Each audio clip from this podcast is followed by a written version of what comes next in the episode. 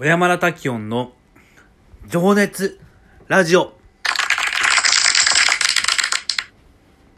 えー、このラジオトークですけれども、えー、私、小山田滝音は、普段ね、こう、様々な、こう、挑戦をね、えー、して、ございまして、はい。これを聞いた方がね、俺も、私も、こんな奴が頑張っているんであれば、明日から、なんかね、頑張ろう。いや、今日から、今から、何かこう、新しい何かにトライしてみようと思ってくれてくれることを願いつつ、そして僕は普段ね、えーっと、ライターさんの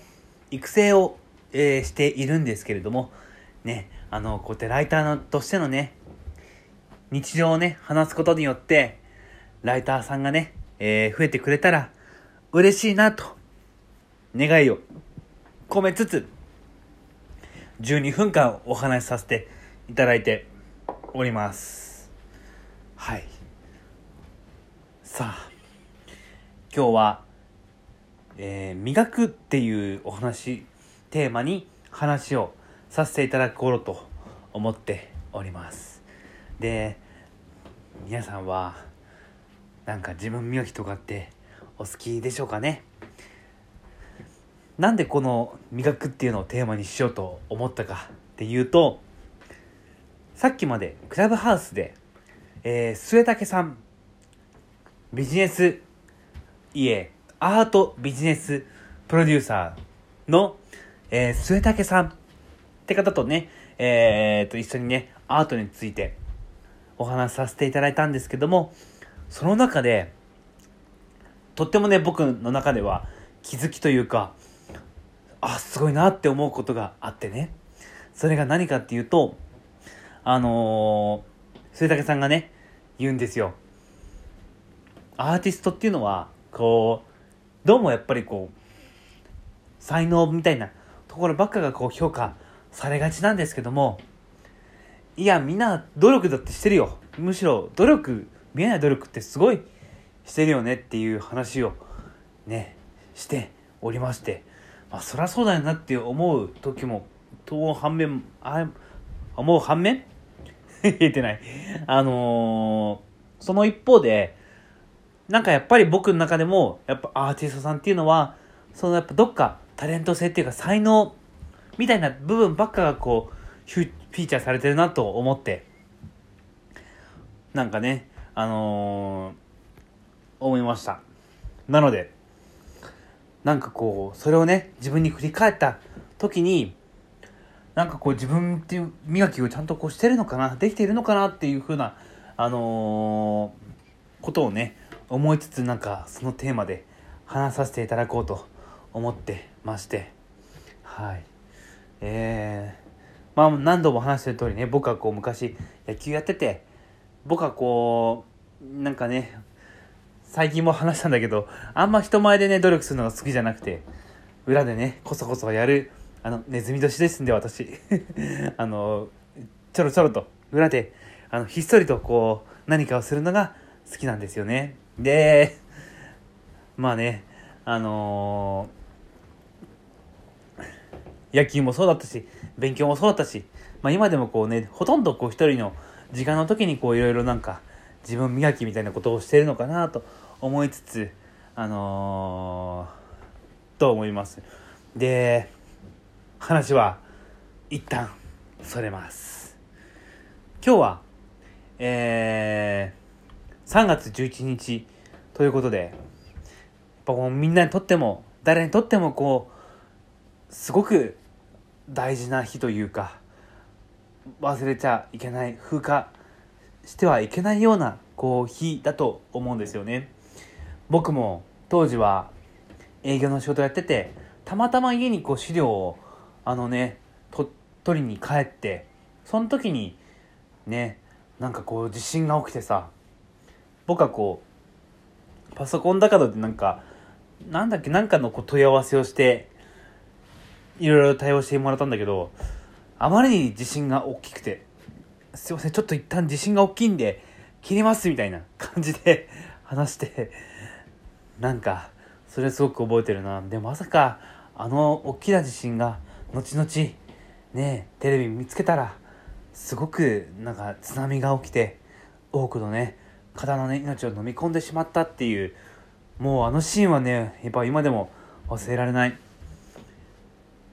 僕小学校5年生だった時の阪神大震災もね小学4年かの時のね朝起きてねなんかこう地震があったらしいよっていう感じでねテレビを見たら覗いたらそこにはすごいもう街一帯が焼けるというかなんかすごく残酷なシーンを見てしまってなんかねそういうねあの心痛い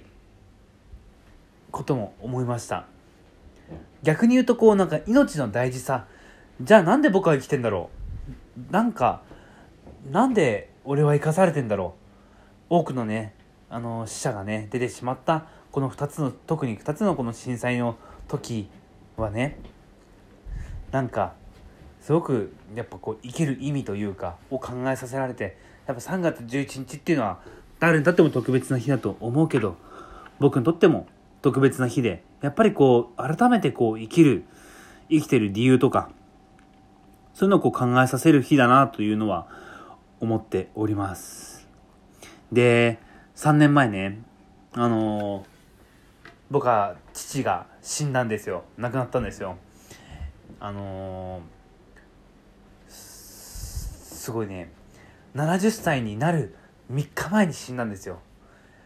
誕生日がね3月24日だったのであのー、その3日前2018年のあのー、3月21日に亡くなってしまったんですけどあの結構急だったんですよね。でその時にやっぱりなんか父もちょっと結構病気がちだったもあってちょっとやっぱ昔に比べてこうハキハキしなかったなとか思って正月にその年のね正月に帰って父と話す時にちょっとなんか若干言い争いみたいな感じになってしまってそれを最後に父とは話さなかったんですよ、まあ、後悔してるといえばそうなのかもしれないけれどもなんかやっぱりこうもう父は戻ってこないっていうのは分かってなんかやっぱりそういうことでも命の大事さだったり僕はこうなんで生きてるんだろうどういう意図があって神様は父をの命を絶ったんだろうってふうに思ったりしながらやっぱりこうなんか3月っていうのはこう僕にとってもういろいろ考えさせられる時期だなっていうのは改めて思って今日はそんなこと思いながら一日が過ぎていったんですがはい。で話はちょっと戻ってね。あのー、やっぱそういう生きる意味っていうのを考えた時になんかこう僕はこうプロとしてどういうことをやってるのか自分磨きっていうのをすごくやんなきゃいけないなっていうふうに思っていて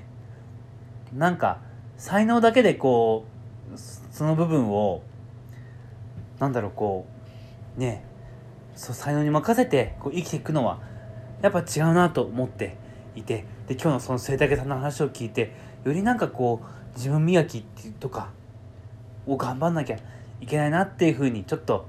思った日でもあったんですね。で、えー、僕は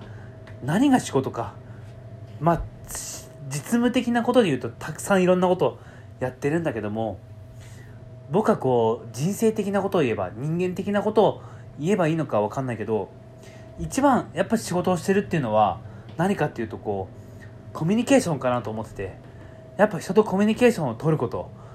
人に何かこう僕の経験をね話することっていうのが僕の中ではこう最大の使命だったりするのかな。いやもうたくさん使命はあるなっていう風なえっ、ー、と人生を振り返ったり今後の人生を考えるとまあそういうね風には思ったりもするけれどももちろんこうライターとしてね書き仕事としてたくさんもっと本読まなきゃとか普段僕はこう本よりもこうなんかもうネットニュースとかめちゃくちゃ読んだりはするんだけどでもなんかやっぱそれ以上にこう僕はなんかこうもしこう神様がいてね使命を与えているんだったらなんかやっぱこう僕はいろんな方とこう仲良くなっていろんな方とつないでそのためにやっぱり向上すべきことってコミュニケーションかなとか思ったり僕はこうね全然ダメ人間なんで 関係ないかもしれないけどあのよく噛んだりね滑舌が悪かったり早口になってしまったりっていう話の喋りの方ではそういう風なね欠点もあったりはするんだけどやっぱりコミュニケーションにおいては日々こう大事にしていることって人の話を聞くことかなと思って。いやーなんか B 型なんでね。いや B 型の人にねこう言ったらすごい失礼なんだけどやっぱ話を聞いてない時もね結構あります。なんとなくな雰囲気でこうなんか過ごすこともあります。だけどやっぱ反省をしつつね。で人とね話すことによって話すたんびにこうなんかあの、反省をしたりなんかもうちょっとこういう聞き方した方が良かったな。インタビューの仕事とかもする時もそうだったりするんだけど、今日、末竹さんが、あのー、なんだろう、アーティストさんについてね、なんか自分の作品を自分で赤入れ、赤ペンでね、入れるようなことをね、してるんですよって言った時に、まあ僕も仕事でね、赤入れはするけど、自分の技術に対してもできてるのかっていうと、まだまだだし、きっと多分僕はこう、人の話をしっかり聞いて、コミュニケーションとってそして仲をねしっかり、えー、僕とその方のねあの信頼関係もしっかり作ってでさらに、えーと、僕を通していろんな方を紹介できたりすることがやっぱりこう使命だったりするのかなと思ってなんかなんか自分磨きって意味ではまだまだ足りずそしてこれからも頑張っていこう。そんな決断をねした一日だったなと思って今日はこの辺で終わりにしたいと思います。それでは皆さん、おやすみなさい。